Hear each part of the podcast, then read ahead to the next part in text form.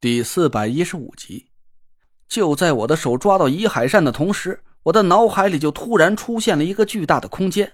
我的眼睛死死盯着眼前的蛇，脑子里的空间里闪起了一个绿油油的光点这个光点就是眼镜蛇所在的位置。我的脑海里迅速转换了一下空间，把绿色的光点折叠到另一处绿色的光点位置上。那声尖利诡异的笛声响起，眼镜蛇猛地化成一道黑色的残影，直直朝我的脸飞扑过来。我一把从包里掏出一海扇，举在面前挡住我的脸，双眼闭得死死的，心里一个劲儿的在念佛：“阿弥陀佛呀，观音菩萨救命啊，救命啊，救命啊！”有的听众要笑话我了，我明明就是个道家风水师，怎么在这种紧急关头不求太上老君来保佑我，反倒念起佛来了？在这种危急时刻呀，谁还有心思去分什么道家佛家呀？只要能保佑我不让那条眼镜蛇给咬死，就算是耶稣安拉呀，我一样都拜了。噗！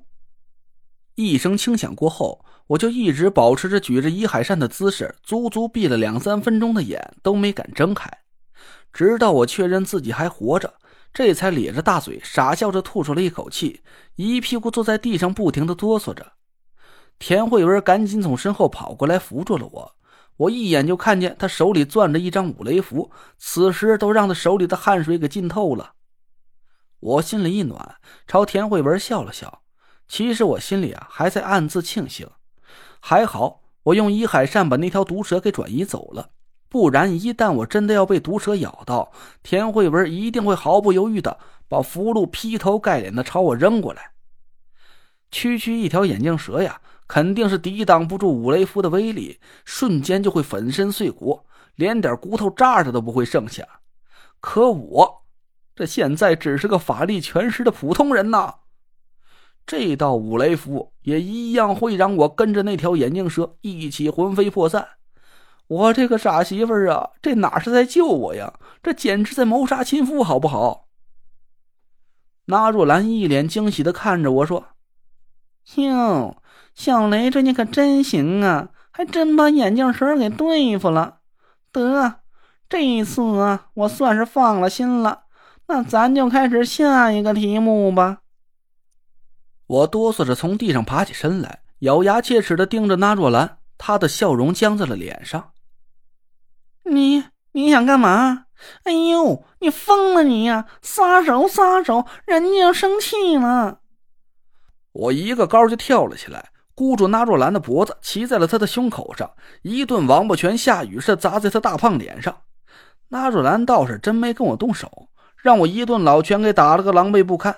等他把我从脸上给扒下来的时候啊，他大胖脸又高高的肿起了一大圈哎呀，你个小坏蛋，你还真下死手啊！你是，哎呦，疼死人家了！纳若兰哭丧着脸，拿出毛巾蘸了矿泉水敷在脸上。我坐在一边，大口喘着粗气，心里别提有多痛快了。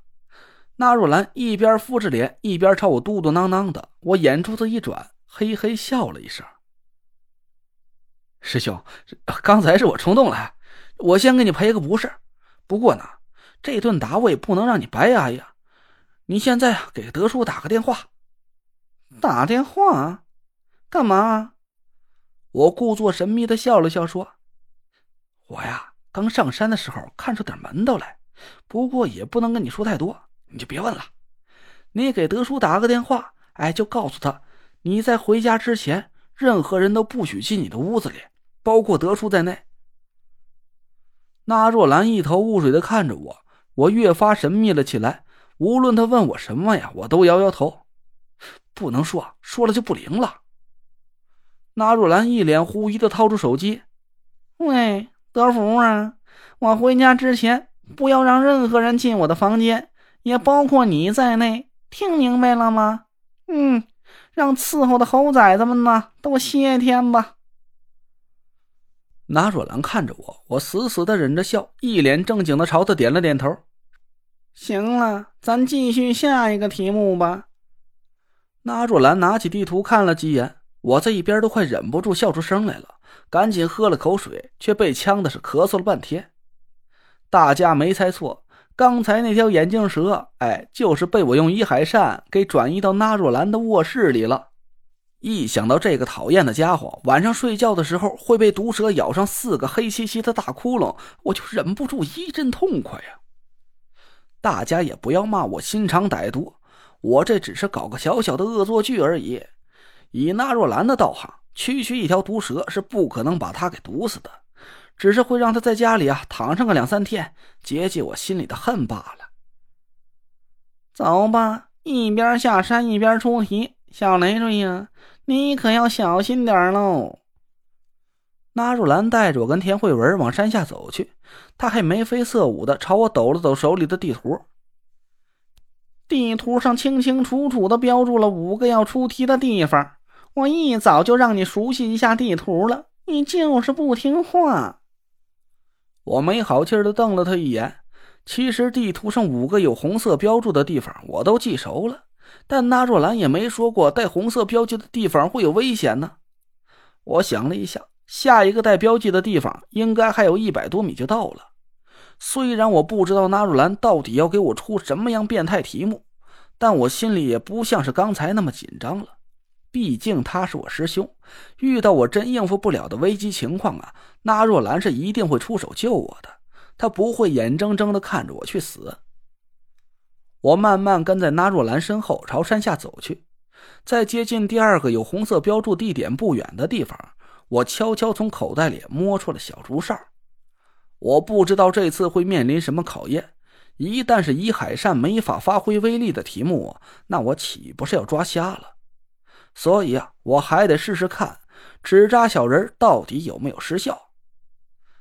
竹哨轻轻响起。我感觉到脖子上一凉，纸扎小人一下就出现在我的后脖颈子上，两只胖乎乎的小手捏住我的耳垂。我心里一喜，刚要把纸扎小人抱起来，就在这个时候，轰隆隆，我们头顶上突然传来了一阵沉闷的雷声。我凝惑的抬起了头，从上山到下山这一路，天气一直都晴的让我想骂街，我都快被那毒辣辣的大太阳给晒熟了。可这时候却突然来了打雷的声音，这难道是要下雨了？我这一抬头可不要紧，等我看清楚了头顶上发生的情况，我顿时就惨叫了一声，吓得魂儿都要从脑门上飞出来了。